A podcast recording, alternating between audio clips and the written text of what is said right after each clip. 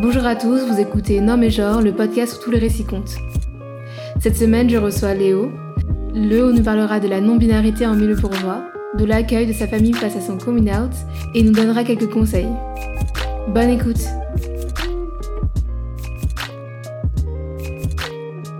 Bonjour Léo. Bonjour Cayenne. Comment vas-tu aujourd'hui? Eh ben ça va très bien et toi? Très bien aussi. Est-ce que tu peux te présenter en plus de taille Oui, alors euh, je m'appelle Léo, j'ai 19 ans, j'utilise les pronoms Yel, j'aime beaucoup les chats. D'accord, super. Alors, Léo, tu es non-binaire? Oui. Et est-ce que tu peux nous rappeler ce qu'est la définition de non-binaire selon toi? Alors, ma définition de la non-binarité, c'est le fait de ne pas se situer dans l'un des deux extrêmes du spectre du genre, les deux extrêmes étant homme ou femme, Mhm. et de se sentir soit ailleurs sur le spectre, soit complètement en dehors du spectre. Donc non-binaire, c'est un terme parapluie. Il y a des termes plus précis pour définir son genre, comme euh, Mhm. demi-boy, demi-girl, à-genre, bigenre. Moi, je préfère juste utiliser le terme non-binaire. Il faut surtout rappeler que la non-binarité ne se définit ni par le genre de naissance, par l'apparence ou les pronoms. Les personnes non-binaires ne sont pas obligées d'utiliser les pronoms neutres euh, et peuvent utiliser euh, il, elle, yel ou les autres néo-pronoms, comme on les appelle. Et depuis quand est-ce que tu as commencé ta réflexion sur le genre? Alors, quand j'avais 14 ans, donc quand j'étais Mhm. en troisième, j'ai pour la première fois rencontré d'autres personnes LGBT parce que je n'en connaissais absolument pas. Mhm. Et c'est à ce moment-là que j'ai donc rencontré des personnes non binaires et des personnes trans. Naïvement, en fait, je ne connaissais pas l'existence de la non-binarité avant et je commençais à me dire que euh, ça avait l'air quand même vachement bien de pas être un mec ou une meuf et qu'il y avait quand même d'autres possibilités. Étant dans un milieu assez euh, bourgeois et dans un, à l'époque j'étais dans un collège privé catholique, Mhm. Ouais. j'avais pas l'espace de réflexion ni d'expression euh, pour me poser plus de questions. Mais en regardant en arrière dans mon enfance, il y a quand même pas mal d'indices. Quand j'étais petite, j'avais les cheveux très très longs et si ma mère me laissait toute seule avec des paires- une paire de ciseaux, je les coupais. Je voulais Ah, pas ressembler à une fille. J'aimais pas mettre de robe. euh, j'avais j'avais pas du tout envie d'être associée à une fille, alors que ma mère m'a donné une éducation euh, très neutre. Elle voulait absolument que je sois libre de faire tout ce que je voulais, euh, sans, euh, sans définition de genre. Si je voulais Mhm. des action man, j'avais des action man, et si je voulais des Barbie, j'avais des Barbie. Mais euh, mon questionnement sur le genre, il est aussi arrivé au moment où j'ai assumé d'être bisexuelle, puisque on sait que le genre se définit beaucoup par l'hétérosexualité, se définit beaucoup par rapport au rapport aux hommes. Et quand j'ai ma première copine, je me disais, mais du coup, je me définis comment puisque je suis avec une fille? Et est-ce que moi aussi je suis une fille? Et donc c'était un peu mon premier questionnement. Quand je suis entrée au lycée, je me suis coupé les cheveux très courts, j'ai commencé à avoir une apparence plus masculine et on m'appelait jeune homme, monsieur dans la rue. Mhm. Et je me disais que ah, c'était sympa quand même, j'aimais bien. je rejetais complètement l'idée de ce que ça impliquait d'être une femme. Tout ce que ça impliquait dans la vie adulte et même dans ma vie d'adolescente à 15-16 ans, je rejetais ça complètement.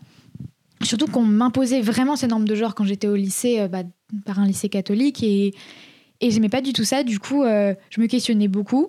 Puis euh, cet été, j'ai commencé à vraiment en parler avec des amis qui m'ont dit eh bah si tu veux ce soir on va à une soirée tu connais personne tu peux essayer un nouveau prénom des nouveaux pronoms et voir comment tu te sens par rapport à ça et j'ai fait ce test là et bah, je me suis vraiment sentie moi-même et épanouie à ce moment-là et du coup en quelques jours j'avais fait mon coming out à tout mon entourage proche mon copain euh, sur Twitter mais ça a pris plus de temps euh, pour le faire euh, à ma mère et ma grand-mère parce que euh, la peur de l'incompréhension je pense j'avais peur Ouais. qu'elles comprennent pas D'accord. Et comment ils ont réagi tes amis euh, en premier? Ils ont tous euh, super bien réagi. Pas mal de réactions de ouais, on s'en doutait, t'en parlais déjà depuis quand même pas mal d'années, mais tu, tu faisais pas de coming out clair, donc on sentait un peu que ça allait venir un moment ou un autre, et on est très fiers de toi que tu le fasses maintenant, et on te soutient à fond. Mon copain, euh, il connaissait pas trop en fait, Euh, il connaissait une personne non binaire, mais voilà, donc après euh, des explications euh, claires et tout, et de ce que je voulais pour moi, ça s'est très bien passé, il a complètement accepté. D'accord. Et ta mère, euh, comment, elle a, comment elle a pris la chose? Je lui ai écrit un long message pendant le deuxième confinement parce que j'étais pas avec elle Ah, et je voulais qu'il y ait de la distance entre nous au moment où je lui dise pour pas avoir une réaction émotionnelle euh, Ouais. juste sur le coup. Et en fait, elle m'a dit que elle comprenait pas, qu'elle acceptait, qu'elle m'aimait, mais qu'elle comprenait pas, que c'était très abstrait pour elle, mais que de toute façon, elle, j'étais son enfant de toute manière. C'est assez, complexe. assez complexe. Et là, maintenant, ça n'a pas changé, du coup, euh, ça n'a pas évolué la position Non, ça n'a pas évolué. C'est compliqué pour elle d'utiliser mon prénom d'usage. Mhm. Euh, du coup, elle, euh, elle évite, elle utilise des surnoms euh, tout le temps pour ne pas me vexer. Ouais. Mais ce qui est mignon en soi, elle, par exemple, si mes potes vont m'appeler Léo devant elle, elle les reprend pas. juste, faut qu'elle s'y fasse. Après, c'était il n'y a pas si longtemps le deuxième confinement. Ouais, c'était au mois de novembre. donc oui. On, est, on reste optimiste, de toute façon. Mhm. Et tu l'as annoncé ta- à ta grand-mère aussi. donc- Oui, un peu plus tard, et quand j'ai changé mon nom sur Facebook, elle m'a envoyé un message. Et du coup, je lui ai dit, sachant que ma mère lui en avait déjà parlé, Mhm. Et en fait, euh, ça dépend des jours avec ma grand-mère. Ah. Des jours où elle accepte complètement, elle comprend très bien, et voilà. Elle me demande même des articles théoriques sur le genre. Incroyable. et euh, faut savoir que ma grand-mère a été très militante pour les droits des femmes dans les années 70, D'accord. euh, manif pro-avortement, euh, tout ça, Mhm. tout ça, MLF. euh, mai 68 et tout, donc bon, assez progressiste. Mhm. Et puis il y a d'autres jours où elle me dit qu'elle me reconnaît plus et que ça la blesse profondément. Donc euh, ça- le positionnement est un peu compliqué. Mais toi, ça, te, ça joue sur ton moral, ce genre de remarques euh, de la part de ta mère, de ta grand-mère ou des autres? De- J'ai vraiment de la chance, j'ai j'ai jamais eu de remarques vraiment frontalement méchantes. Non, je, je me doutais de ce genre de réaction, je m'étais préparée, c'est pour ça que j'ai mis plus de temps à leur faire mon coming out. Mais en soi, euh, la situation n'est pas horrible, on n'est pas en conflit sur le sujet. Je me dis que c'est juste avec les années et le temps, euh, elles Mhm. vont s'y faire. Et puis, euh, elles feront jamais rien de frontalement méchant, encore une fois, donc ça m'impacte pas spécialement. D'accord. Et est-ce que tu peux nous parler du, du milieu dans, dans lequel tu as grandi Toi, ici, euh, à Paris, j'imagine. euh? Oui, alors euh, j'ai toujours habité dans le 18e arrondissement de Paris toute ma vie. J'ai un, un peu un double milieu parce que ma mère, ses parents, ils étaient profs, euh, très de gauche, mais 68 et tout, comme j'ai dit. Et du côté de mon père, euh, droite traditionnelle, bourgeoisie, euh, tout Mhm. ça, tout ça. Du coup, j'avais un peu les deux côtés. Et à la séparation de mes parents, ça s'est vraiment accentué parce que mon père s'est remarié avec une femme de la haute société, une aristocrate. Et quand j'ai rencontré sa famille à elle, là, ça a vraiment commencé à engendrer des grosses, grosses tensions. euh, où en fait, euh, chez ma mère, j'étais assez libre de faire ce que je voulais, je m'habillais comme je voulais, je me teignais les cheveux si j'en avais envie. Et chez mon père, c'était euh, des remarques du style tu mets pas tes culottes à laver devant tes cousins parce que ils ont pas à voir ça. T'es une fille, tu fais les tâches ménagères. les filles, ça parle pas à table. des trucs comme ça. Vraiment très frontalement sexiste, Ouais. quoi. Et donc j'ai commencé à me rebeller vers mes 13 ans en disant non non non non euh, ma mère elle m'a pas élevée comme ça vous allez pas commencer à changer euh, tout ce que vous tout ce que ma mère m'a inculqué moi je changerai pas et là donc c'est amorcé un, un lent processus de je parle de moins en moins à la famille de mon père jusqu'au Mhm. moment où actuellement je ne leur parle euh, presque plus D'accord. la plus grosse source de conflit avec eux c'est que comme je leur parle pas j'ai pas fait mon coming out non binaire Ouais. parce que flemme oui. et eux, ce qu'ils ont eu beaucoup de mal à accepter, c'est que j'étais née fille, j'étais, j'avais pas l'air d'une fille et j'avais de l'ambition. Ah, Parce que j'ai voulu faire Sciences Po, j'avais 15 ans. Et mon père m'a dit, t'y arriveras pas. T'y arriveras pas. Et moi, out of spite, je fais ah bon? Oh tu vas voir si j'y arriverai pas. Et ça ça a été beaucoup beaucoup critiqué que euh, trop d'ambition pour la personne que j'étais que euh, j'y arriverais pas que avoir fait elle c'était euh, j'avais en fait signé euh, en gros la, la fin de toute carrière possible Ouais. Que moi je, je, veux, je voudrais devenir prof titulaire à la fac en sociologie du genre et que bah, ça, ça payerait pas, et que euh, j'allais me retrouver pauvre, et que c'était la honte, et que euh, il voulait pas d'une pauvre dans la famille, euh, enfin des choses comme ça, et des pourquoi faire des si grandes études pour pas être payé au final, euh, Mhm. enfin fais-le pour t'enrichir en fait. Si tu penses qu'avoir de l'ambition c'est approprié, fais-le pour t'enrichir, et et du coup vraiment un- une, une incompréhension totale de Mhm. de toute aspiration autre que faire de l'argent. Mais pourquoi Je comprends pas, parce que d'habitude, moi, j'ai j'ai l'impression, enfin, c'est dans le cas de, de ma famille aussi, que euh, j'ai l'impression que tout le monde, euh, dans une famille euh, comme ça, voudrait que tout le monde ait de l'ambition, tout le monde fasse Sciences Po, tu vois, histoire de pas genre foutre la honte à, à la famille, tu vois. Alors, pourquoi ils t'ont dit que t'avais pas le droit à, à ça, en fait? Alors que t'étais. Parce que ça, c'était dans la famille de ma belle-mère. Mhm. Et concrètement, ils m'aiment pas. D'accord. Concrètement, ils m'aiment pas. C'est eux qui m'ont dit que j'avais pas le droit de parler à table. Enfin, plein de choses vraiment euh, parce que j'étais une fille. Et, et, et tout ça, en fait, c'est accumulé et a Mhm. fait que, genre, euh, juste, ils me détestaient. Et ils, ils feraient tout pour me casser, quoi. Et que, genre, Ouais. euh, mes rêves n'avaient aucune importance. Et que, euh, et que voilà. Et, et comble de l'hypocrisie, mon père a fait un post Facebook Mhm. quand j'ai eu Sciences Po, quand j'ai été admis, en disant euh, Je suis tellement fière de ma fille, euh, vraiment. euh, en gros, tout ça, c'est grâce à moi. Et, Vraiment, et j'étais vraiment outrée qu'il Ouais. tire la couverture à lui, alors que tout ça, c'était pas du tout grâce à Ouais. lui. Waouh.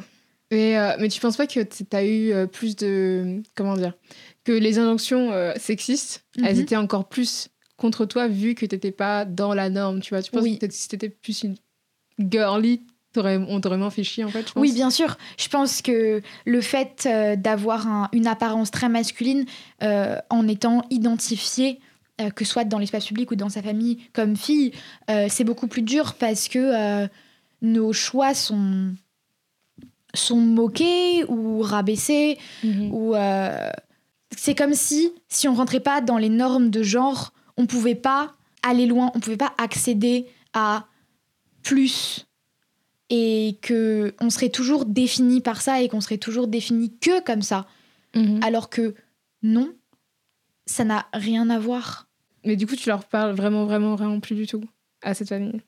euh, deux fois par an Ouais. ouais. À Noël pour Pâques. Voilà. non euh, vraiment euh, je parle pas à mon père je parle pas à ma belle-mère je parle à mes tantes de temps en temps au sort de Ok. mon père c'est tout mes grands-parents très rarement euh, et les familles de ma belle-mère plus du tout du tout du tout c'est eux c'est terminé Mhm. Et t'es t'es enfant unique oui Ah, d'accord, ok. je me suis dit, ça se trouve, il y a Oui, des oui. enfants euh, qui sont restés non je n'ai pas de frères et sœurs ce, ce qui je pense m'a énormément aidé euh, dans mon parcours scolaire parce que étant enfant unique et étant euh, petit enfant unique Mhm. aussi des deux côtés D'accord. Parce que hum, j'ai j'ai des cousins. Donc du côté de mon père, j'ai des cousines, mais qui sont nées dix ans après moi. Et donc j'étais petite enfant unique, de qui on s'occupait vraiment des deux côtés de la famille. Donc j'ai bénéficié de mon grand-père qui était professeur à la fac déjà et qui m'a beaucoup tiré vers le haut, qui m'emmenait à des expositions, qui m'a acheté des livres. Ma grand-mère qui était institutrice, qui m'a appris à lire à 4 ans et demi. Et Mhm. j'ai vraiment été tirée vers le haut par, et aussi par tout cet héritage culturel et ce bah, pour reprendre Bourdieu euh, le capital culturel euh, m'a été transmis je pense euh, beaucoup je sais pas si mieux est le terme approprié mais hum, de manière beaucoup plus Intense. intense Mhm. que si j'avais eu des frères et sœurs de qui il fallait aussi s'occuper Ouais, je comprends totalement ce que tu veux dire. Parce que peut-être euh, le fait que tu sois enfant unique aussi aggrave, on va dire, la déception de la côté, du côté de ton père. père après la femme de mon père elle a deux filles et Oui. il, Deux Il filles. euh, elles ont plus de 30 ans Ah, d'accord. Ouais. qui elles ont fait des écoles de commerce Ouais. Déjà, je suis un peu passée derrière parce que euh, bah il y en a une qui a fait euh, grande prépa, euh, grande école sur concours après, et l'autre qui a fait une école de commerce post bac mais qui était très bien. Les deux ont des très bons postes maintenant, et donc je passais un peu derrière, et c'était un peu c'était un peu regarde ce qu'il y a devant toi, mais en Ouais. même temps t'as pas intérêt à faire mieux. Ah. C'était un peu ça en fait Ouais. que j'a- que j'avais de la part euh, de la famille de mon père. L'ambiance est tendue. L'ambiance est tendue, très tendue. Ça doit pas être relaxant, genre, on dirait, il n'y a pas de, de moment de souplesse, on va dire, dans le truc. Et euh, tu disais que tu étais en privé catholique Ouais. aussi. Je J'ai fait. Toute Moi ma aussi. scolarité dans du privé catholique, de la petite section de maternelle à la terminale. Waouh, on adore les institutions. C'est dur de s'épanouir en tant que personne LGBT Ouais. dans Oui. un Oui. lycée, dans un collège lycée privé catholique. Surtout quand. C'était à Paris? Oui, c'était à Paris. Je dirais pas le nom pour des Oui. questions de confidentialité. Oui. Mais surtout quand. euh, Au-delà d'être un lycée privé catholique, collège-lycée, c'était surtout un. Les parents étaient ultra riches, mais ultra riches. euh, je parle d'appartements de 400 mètres carrés avenue Foch. Ouais. C'est ce genre Riche, riche. de richesse euh, Ouais. où pour moi ça me paraissait absolument démesuré et en fait bah j'étais harcelée parce que j'étais la pauvre de service quoi Ah.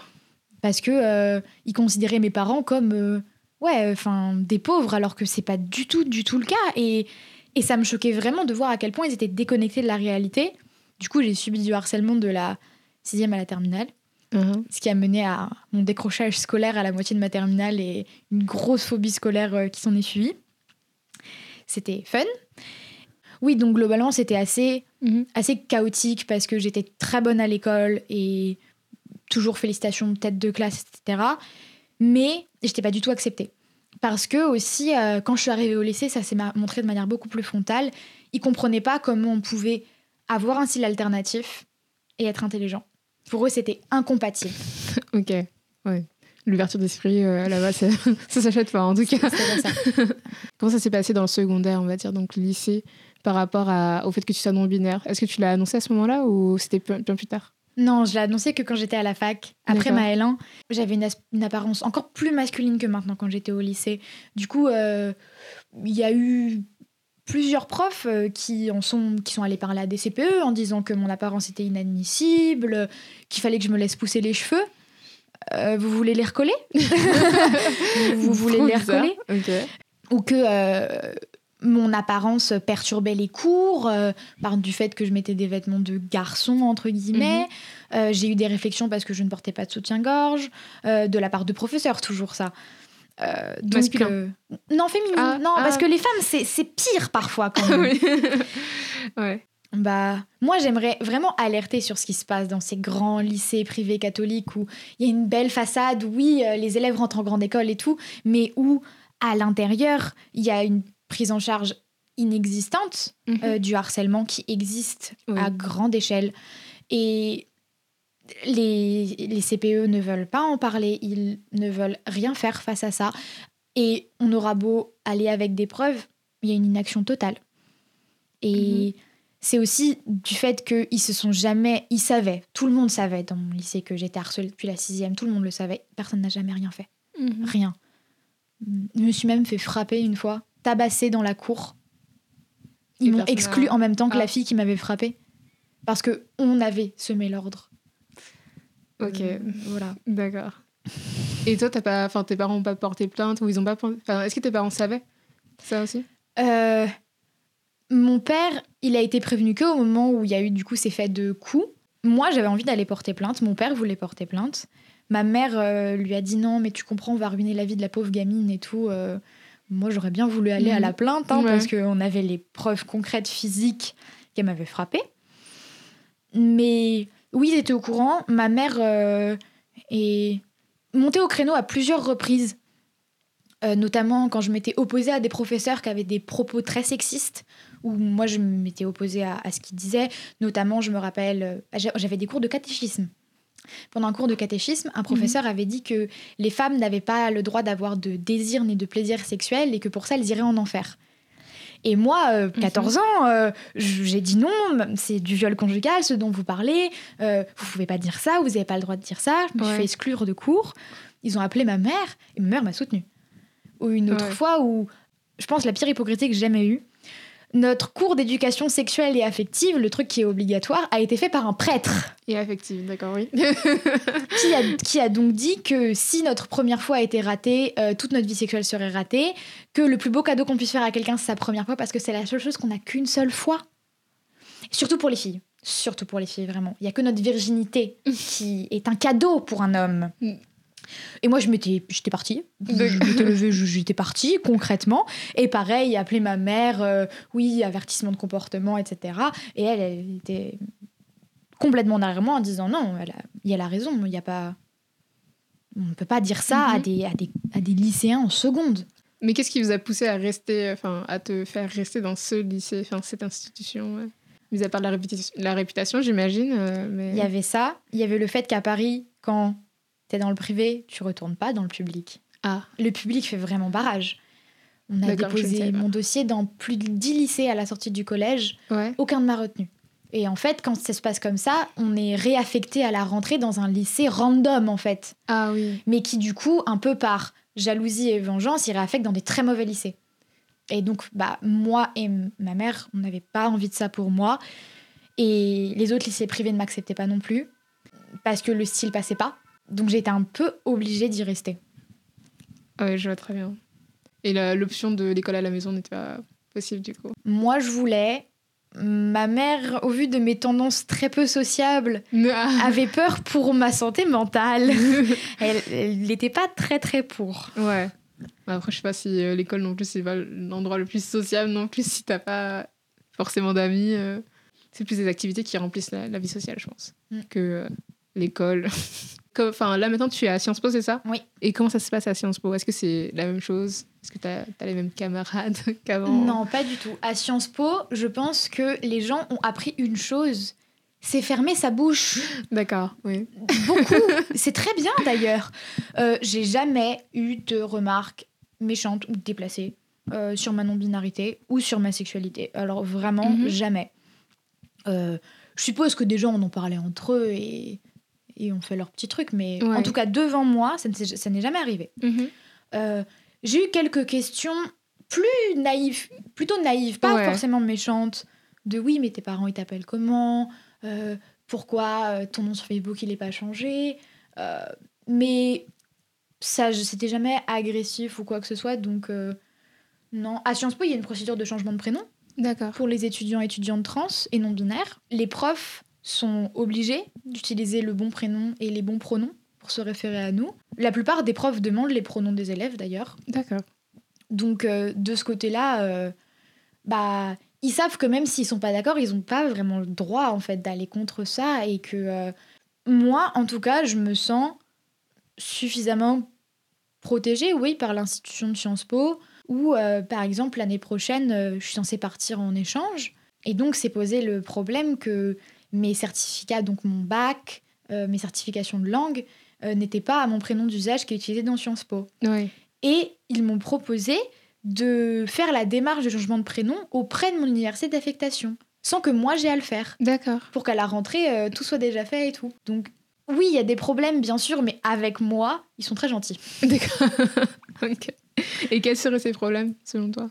Les questions pour la procédure de changement de prénom sont un peu intrusives, en ah, vrai. d'accord, ok. Euh, dans, quel sens? En gros, c'est pas juste tu veux changer de prénom, pourquoi? Parce que t'es trans, ok, c'est.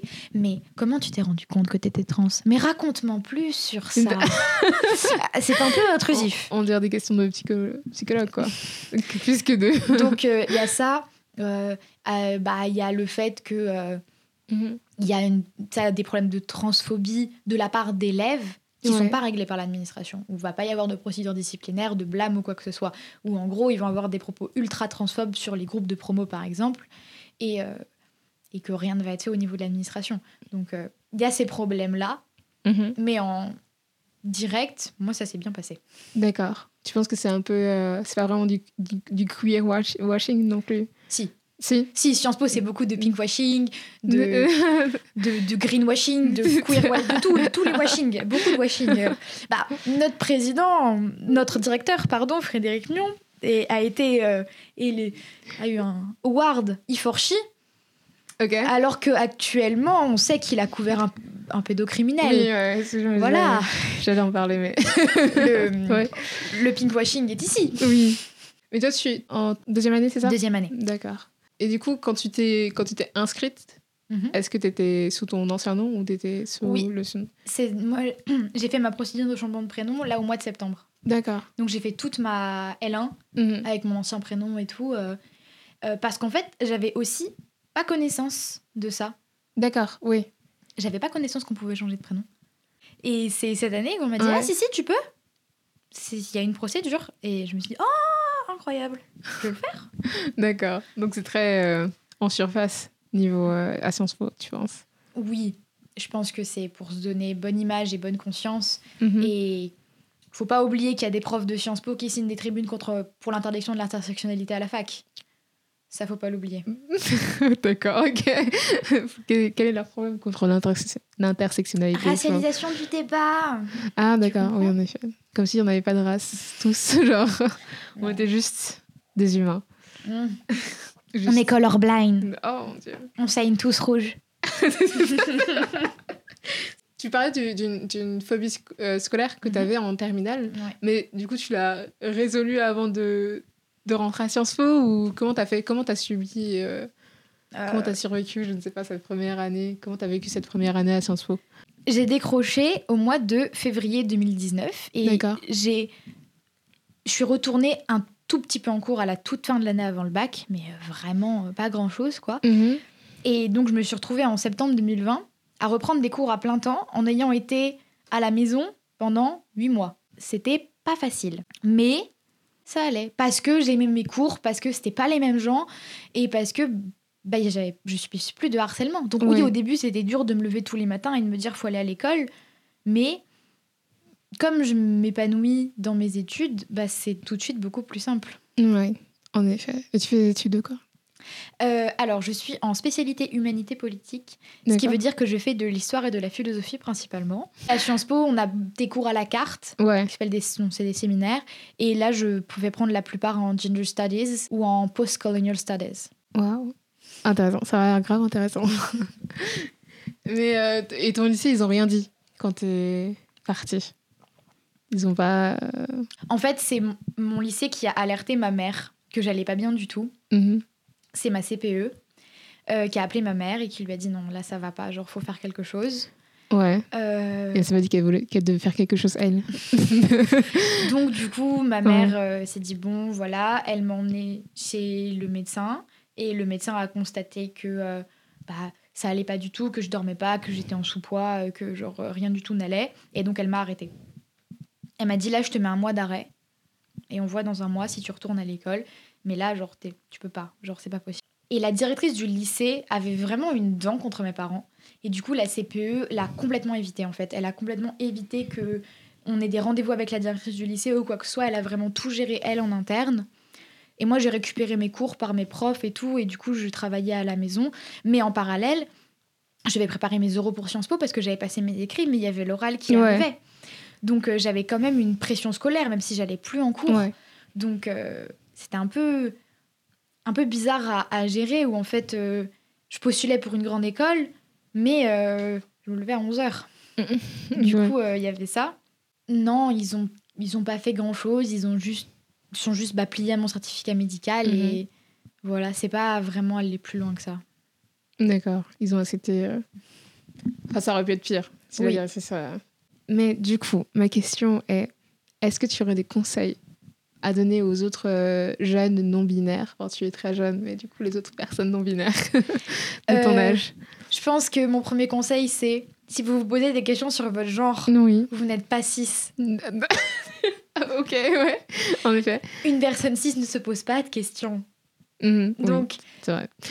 à vous de de décider parce que assumer c'est un choix. Assumer c'est un choix qui a des Ouais. conséquences, qui peut vous exposer à de la violence, qui peut vous exposer à potentiellement vous perdre des amis, Mhm. plus parler à certains membres de votre famille. Donc outez-vous dans un contexte safe, Ouais. mais ne minimisez pas ce que vous ressentez vraiment. Moi j'ai mis six ans à m'en à m'en rendre compte et encore un an après pour l'assumer. Donc voilà, genre faites ça à votre rythme, mais enterrez pas votre, votre vos sentiments par rapport à votre genre. Si vous connaissez pas de personnes non binaires, écoutez des témoignages, lisez-en, allez sur Twitter, parlez avec des personnes non binaires sur Mhm. Internet. Euh, beaucoup font des trades qui sont super chouettes parce que c'est dur parfois d'avoir des modèles, d'avoir des, des personnes euh, à regarder euh, parce que bah on n'a pas, de- il n'y a pas d'adultes non binaires concrètement. Il y en a très très a peu. ouais. Ouais. Ad- par adulte, j'entends plus de 30 ans. On n'a pas de représentation de personnes qui ont 40, 50, 60 ans et qui sont non-binaires. Mhm. On a des représentations gays, lesbiennes, bisexuelles à ces âges-là, mais Mhm. non-binaires, moi en tout cas, j'en connais pas. Et du coup, bah, vous êtes votre propre modèle, vous pouvez faire ce que vous voulez avec votre genre. Et il n'y a pas de mauvaises personnes non-binaires. Pensez pas que être non-binaire, c'est avoir les cheveux courts, euh, être affab, euh, point, euh, point vocabulaire, affab, assigned female at birth, euh, né de genre féminin. D'accord, ok, oui. Pensez pas que c'est euh, que des blancs minces valides aux cheveux courts euh, qui mettent des binders euh, Ouais. et qui euh, genre ont des grandes lunettes parce que Oui. non, il n'y a pas de bonne manière d'être non-binaire.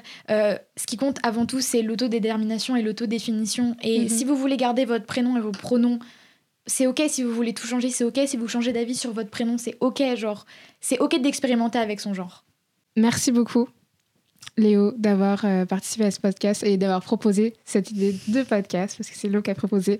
Donc, merci beaucoup. Et puis, euh, je... où est-ce qu'on peut te, re- te retrouver sur Internet? Euh, vous pouvez me retrouver sur désert.fleury sur Instagram Oui. et arrobase I have no boobies sur Twitter.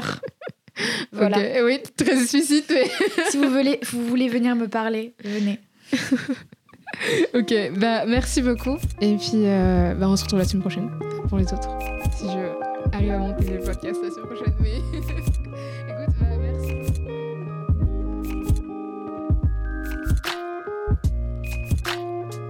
Merci d'avoir écouté ce podcast jusqu'à la fin.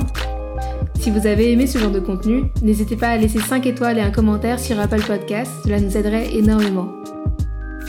Pour suivre toute l'actualité de genre, suivez-nous sur Instagram à genre-les podcasts et sur Twitter à genre les podcasts. À la semaine prochaine.